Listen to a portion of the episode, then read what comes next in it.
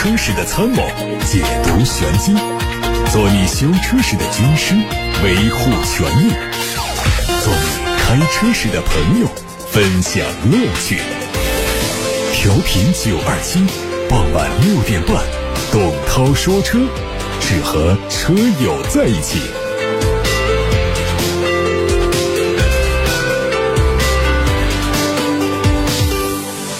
欢迎听董涛说车节目直播。我们首先关注汽车资讯，稍后回答大家的选车用车问题。二零二三年的第一天，造车新势力们相继发布了二零二二年十二月交付量和全年的成绩单。从统计的销量排行榜看，理想汽车以两万一千辆的成绩位列新势力的榜首，领先小鹏和蔚来，成为年度交付量第二的车企。蔚来是以一点五八万辆的销量获得了当月销量的亚军，小鹏在在十二月份重新回到了万辆级别，总共交付了一万一千多辆。哪吒和领跑严重掉队，交付量分别是七千多和八千多。不过从年度交付来看呢，哪吒汽车还是以十五点二一万辆的成绩位列造车新势力的榜首，成为年度销冠。广汽埃安继续降维打击新造车们，十二月份它的交付量是超过了三万辆。进入到二零二二年下半年之后呢，极客的交付量出现明显上升，当月交付量达到了一万一千多。奔界系列呢，十二月份的交付量是一万零一百辆，销量爬升的速度已经超过了其他的造车新势力品牌。蓝图汽车在十二月份总共交付了一千七百辆车。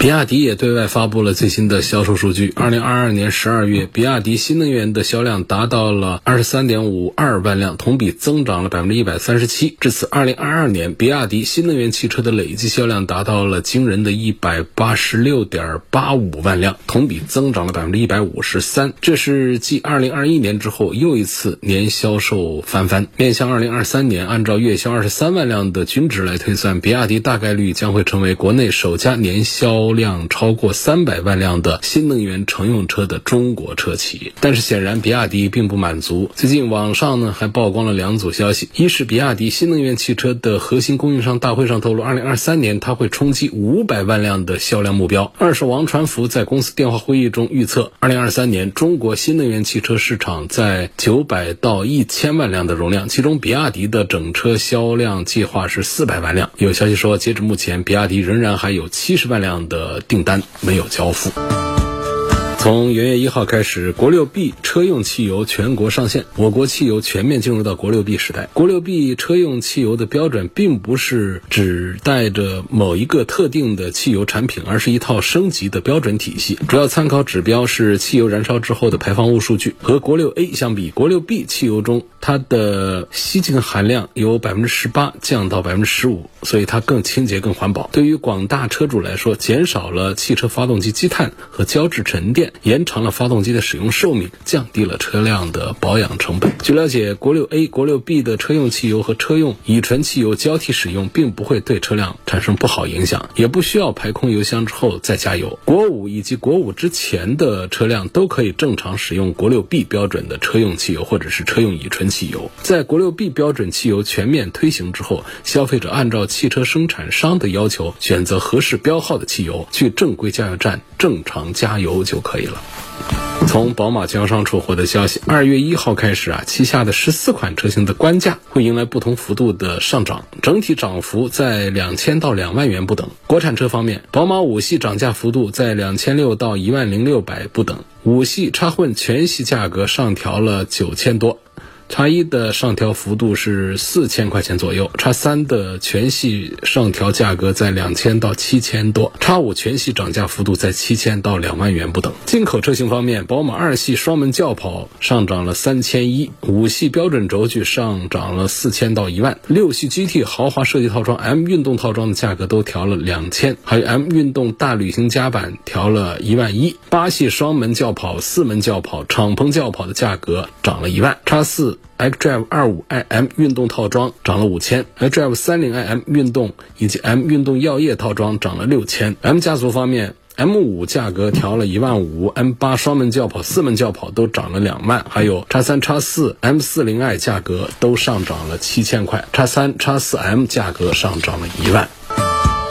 在各大车企啊，因为成本原因纷纷涨价的时候呢，特斯拉反其道而行，再次降价。根据官方说明，二零二三年元月一号含这一天，一直到二零二三年的二月二十八号也是含。在这期间完成交付的 Model 3、Model Y 的新车订单，可以享受六千元的限时交付激励方案。如果通过特斯拉合作保险机构购买相应的汽车保险的话呢，还可以享受四千元的保险补贴。这些方案呢，适用于定制车、现车、展车和试驾车，认证二手车不参与活动。从二零二二年第四个季度开始，特斯拉就开始了多轮降价促销活动。与此同时，特斯拉上海工厂也接连被曝停产或减产的消息。虽然特斯拉方面多次否认报道，但是汽车行业普遍认为，不管是推出促销活动，还是爆出停产减产消息，都和特斯拉上海工厂当前的产能大幅度提升、市场需求并没有达到预期以及产能过剩有关系。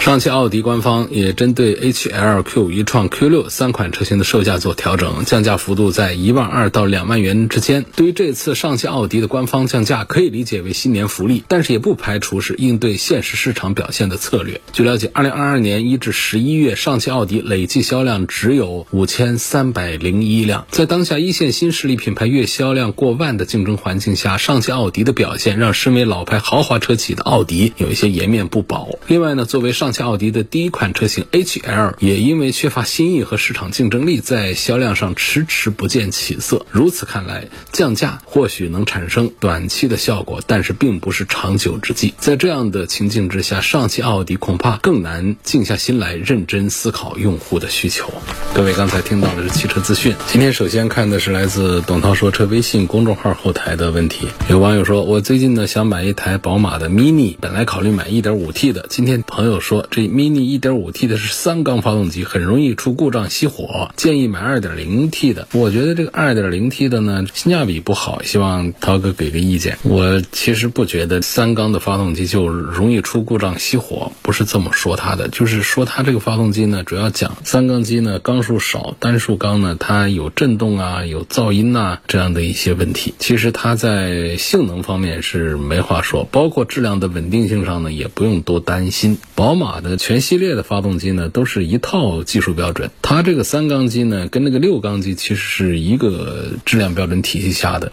只是通过减少缸数来做到的。它像这个 B 四开头，那就是四缸机；B 三呢，它就是一个三缸机。它其实是通过减缸来实现的三口缸的工作。那么三口缸呢，它有天生的一个振动的抑制不好，还有噪音的一点问题。但是它确实是更省油、更环保，而且性能也并不差。那么如果说价格便宜的话呢，买这样这样的车。呢其实也没有多大问题，主要就是还是不大推荐三缸机，因为这个三缸机呢，离四缸机的价格呢，其实区别也不是太大。但是到了高配的时候，因为四缸机呢，它本身它的配置都会比较高，那么就跟三缸机的高配呢，其实是差不多的价格，二十几万不到三十万，就算是买它的这个二点零 T 的四缸机，我觉得也不至于说就是一个性价比不好的选择，只是说不推荐太低配的 Mini。但是现在的 Mini 呢，没有前些年的销量大。那我觉得原因也可能在这儿。实际上呢，车子也挺漂亮的，相对老款来说呢，做的还是挺精致的，价格也降下来。但是呢，就是因为这个三缸发动机呢，也是让人比较犹豫。实际上，现在 Mini 的生存的这个时代呢，相对于老款 Mini 那个时代呢，它应该是日子更好过一些。因为那会儿呢，又是甲壳虫啊，又是一些其他的就是竞争还比较激烈的时候，那时候 Mini 都卖的比现在感觉还要好一些的。那现在其实这个甲壳虫都停产了，就只剩下一个 Mini。一家在这儿，然后奥迪家也没有撑得起台面的跟他 PK 的。奔驰家里呢，那个 Smart 的现在也不见了，弄了一个挺大的一个车了。实际上，在女生比较喜欢的传统豪华品牌的小型入门车里面呢，Mini 可算是一枝独秀。按道理，其实这个车如果说在动力上，我们不追求动力强劲啊，它过去的一点六升的那个自然吸气，它动力也不强劲，但是就没人嫌弃它了。它动力弱归弱，人正经的四缸发动机，那开起来好像自信心都强一些。你。现在这个 1.5T 呢，就高功率的有一百三十多匹马力，这可比原来的1.6升的自然吸气动力是强了很多了。但是你就少了一口缸，这个事儿呢，很多人就饶不了你，这心理上这坎儿就过不去。这车在选它买它的时候呢，就会犹豫，就会动摇了。所以我想，这还是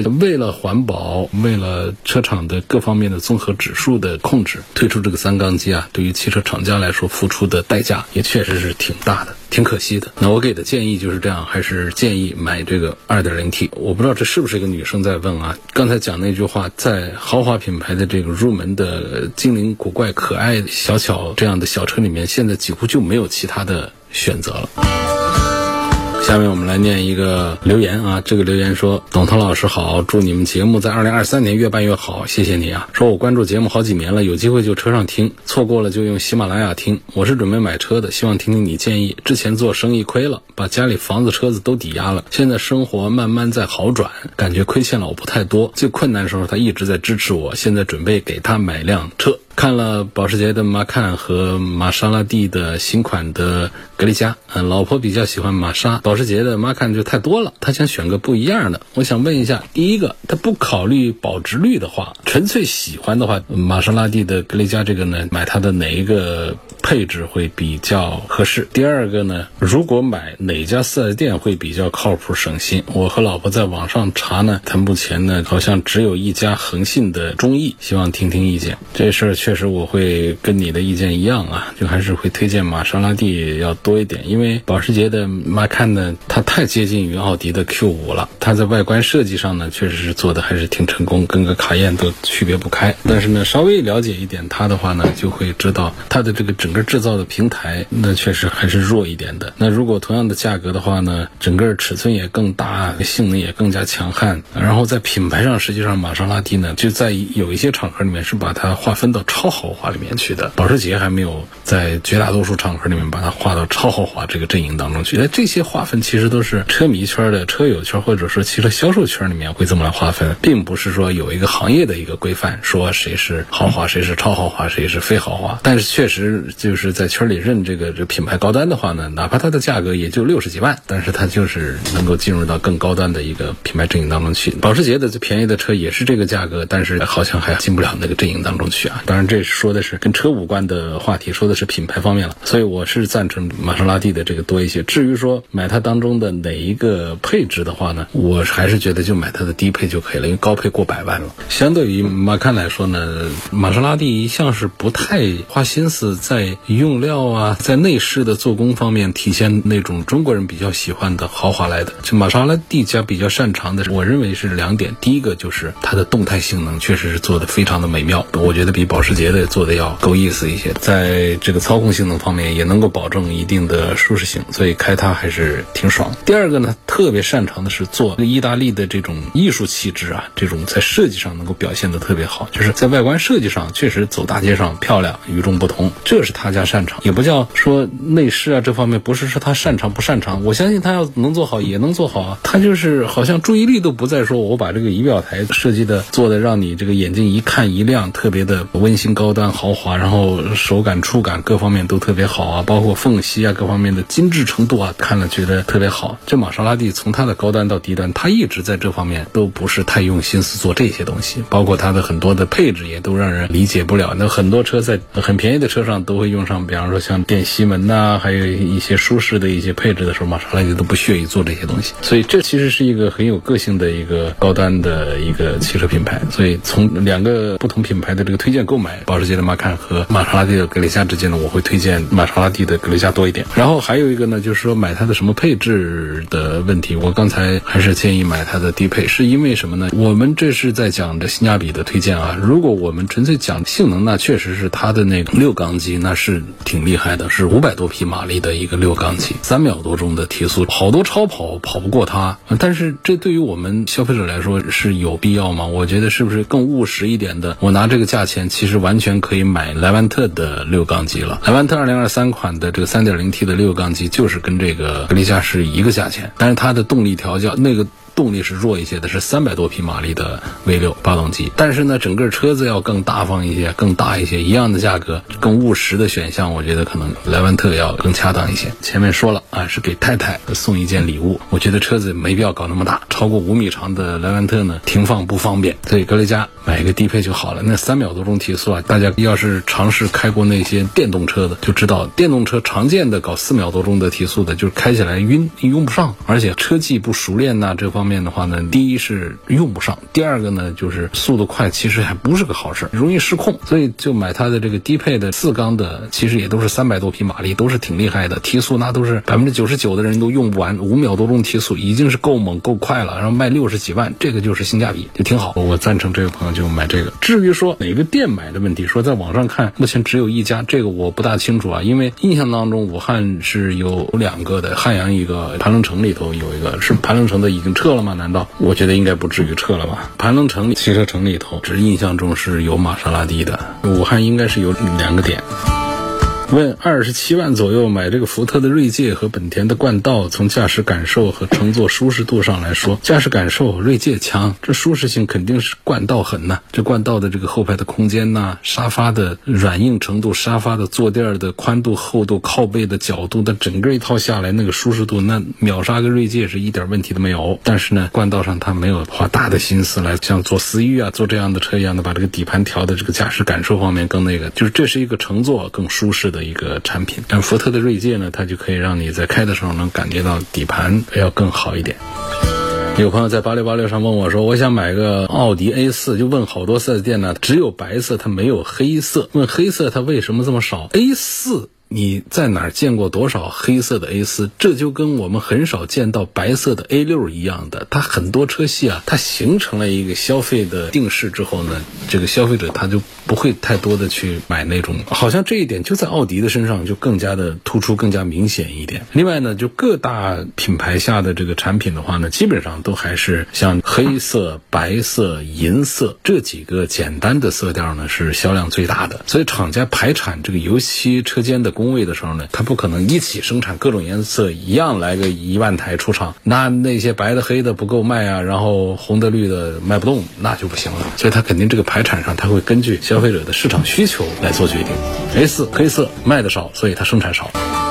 夏先生说：“我现在开的是个东风雪铁龙的 C 六，这车车长是五米，轴距两米九，油耗是六点五到七升。想换一辆好点的轿车，想整车尺寸呢比 C 六大一点，油耗呢跟 C 六差不多，品牌呢比雪铁龙要高档一些。每隔半个月要回老家，路程有三百公里，不想买纯电动车，预算是三十五万左右，希望主持人给推荐一下。这个你就是在。”奔驰、宝马、奥迪的四 S 店里面转一圈，你看他们家的 C 级车呢，都比 C 六要大一些。然后价格呢，现在优惠过后的话，就是这样一个水平，三十五万左右。其实 C 六你说它五米呢，其实是不到的啊。包括轴距上看两米九，因为刚才我说的这个奔驰、宝马、奥迪的他们的 C 级车呢，基本上都是五米长以上啊，然后轴距都是三米以上了，车内空间都会比你这个 C 六是要更宽敞，要更大一些。因为 C 六实际上准确说的话呢，不属于是 C 级车呢，那属于是是。B 加级的，比中级车稍微大那么半格的一个产品，在很多情况下仍然还是把它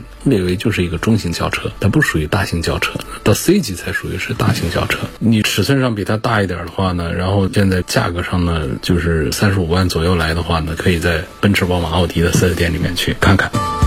下一个问题说，我是自动挡的车，问这个停车踩刹车之后呢，哪种操作方式是正确的？第一种方式是 D 档直接推到 P 档，第二种是挂 N 档松脚刹拉手刹，然后 N 档推到 P 档。这两种方式啊，第二种就太麻烦了，除非是在坡道上停车，否则的你就按第一种方式停就可以了。坡道上按照第二种方式停，这说的比较快，我再重复一下，因为这确实对于很多开车的朋友来说呢，这个话题是一个问题啊，就是第一种是。D 档直接推到 P 档，这是我们大多数人停个车都这么开。但是呢，提醒大家在坡道上不要这么搞，因为它在 P 档啊，它是带锁止的，就是发动机和变速箱啊，它是锁一块儿的。锁一块儿的情况下呢，这个变速箱它通过传动机构跟车轮子是连接的。那车轮子在坡道上呢，它是要滑的，这一滑呢，它也滑不动。然后这个力矩呢就传到哪儿？传到变速箱这儿来了。变速箱里头的齿轮呢就别住了。长时间多次这样操作的话呢，它有一定概率会导致我们变速箱受损。所以提醒大家，在坡上呢就不要直接推 P 档去。坡上怎么停车呢？就是踩着脚刹。做操作，第一个操作呢是到 N 档上去，第二个操作呢是把手上拉起来拉死，第三个操作呢是推到 P 档上去，最后你松刹车，车子一动不动。这时候呢，车轮子呢因为被手刹给锁住了，它就不会滑动，不会滑动。我们的变速箱就不会在 P 档上受力，内部的齿轮就不会憋住，这就保护了变速箱。所以我们平常停车就直接往那儿一停，直接给推 P 档下车走，别被这个汽车给搞得太麻烦了。坡上停车还是要。稍微的注意一下，知道一下一点点简单的原理之后，对车是有好处。预算二十五万，从驾驶感受、动力稳定性方面来说一下，凯美瑞混动、亚洲龙混动和雷克萨斯的 ES，问谁值得买？驾驶感受这就没啥可多说的了，这些车都不是追求驾驶感受的。然后在动力方面，其实也没啥可多说的，这些车也不是在讲谁跑得快，他们讲究的是多长时间不坏、稳定、好用、舒适、价格经济。维修保养也便宜，买车也便宜，这就是了。雷克萨斯呢，这个 ES 呢是不作不死，自己把自己给作死了。那原来啊，搞饥饿、搞加价，弄得一塌糊涂。现在就是销量跌个六成以上，相对上一年就叫暴跌。因为大家都认识到了，你这不就是个凯美瑞吗？贴一个雷克萨斯的标之后，还加价，还没货，还排队，还饥饿营销，搞什么乱七八糟的一套，其实就是纯营销、纯包装。搞出来的一货，所以这车呢，就是大家加把劲儿，不买它，让它打回原形，咱们再重新考虑。确实啊，对这种不大诚实的这种营销手段要打击，不能纵容。那相对讲，你说同是丰田一个大家族、大集团的广汽一汽可不这么干呢。像凯美瑞、亚洲龙都还搞得都挺实在的啊。其实凯美瑞和亚洲龙的区别，你说能有多么的巨大的区别呢？但是我赞成凯美瑞它的保值确实是比亚洲龙要是要更多一些，因为认可它的人要更多一些。但我觉得其实那区别也还是有。有一点，在相似的价格之下呢，我也还是赞成买亚洲龙，似乎是更划得来一些。从续航里程、整体性能和后期维护方面说一下宝马的 i 三，还把这个 i 三跟这个哪吒的 S 放一块做个对比，对比一下哪吒 S 的增程和纯电版，问该怎样选？这个事儿上，我觉得我会认可宝马的 i 三要更多一些，价格本身也要贵一点，在那儿整个车啊，从驾驶感受、调教这方面的话呢，宝马的这个功夫比哪吒的确实是要高明的多。实际驾驶的时候，明显的能够感受到，这 i 三甚至比它的三系的高功率版本开起来的这种动态表现要更好一些。像哪吒这样的新势力车呢，他们没有太多的功夫在平台底盘上来投入资源，更多的讲究的就是我在外形设计方面呢，我在这个续航啊，在车内的娱乐环境这方面我做的要更好一点。这样的车在市场上就会有观众有受众。所以这两个车，宝马 i3 和哪吒的 S 在一块对比，讲性能这方面呢，我会赞成 i3。然后在续航的里程这个单元上。呢，因为它们本身就不属于是同样的一个价位体系的。另外呢，就是本身呢，它就讲的就是实际的使用方面，它的续航里程方面的一些差异。我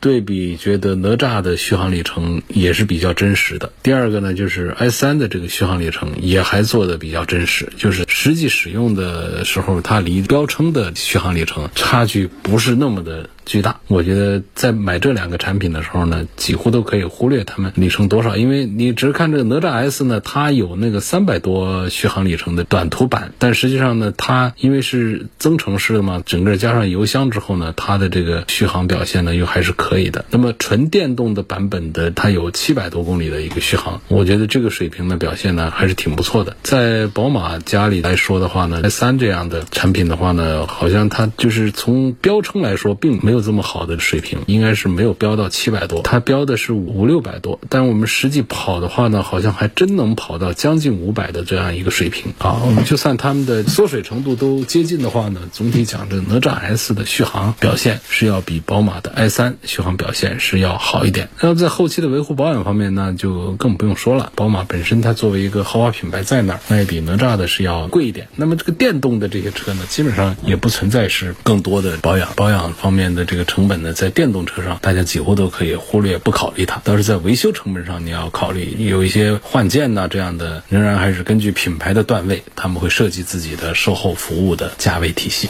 好，今天就到这儿，感谢大家收听董涛说车，每天晚上六点半到七点半直播。错过收听的，欢迎通过董涛说车的全媒体平台收听往期节目的重播音频。他们广泛的入驻在微信公众号啊、微博这些平台上，另外包括微信小程序梧桐车话，还有抖音，还有易车号等等这样的全媒体平台上找到董涛说车的专栏，都可以找到我。明晚再会。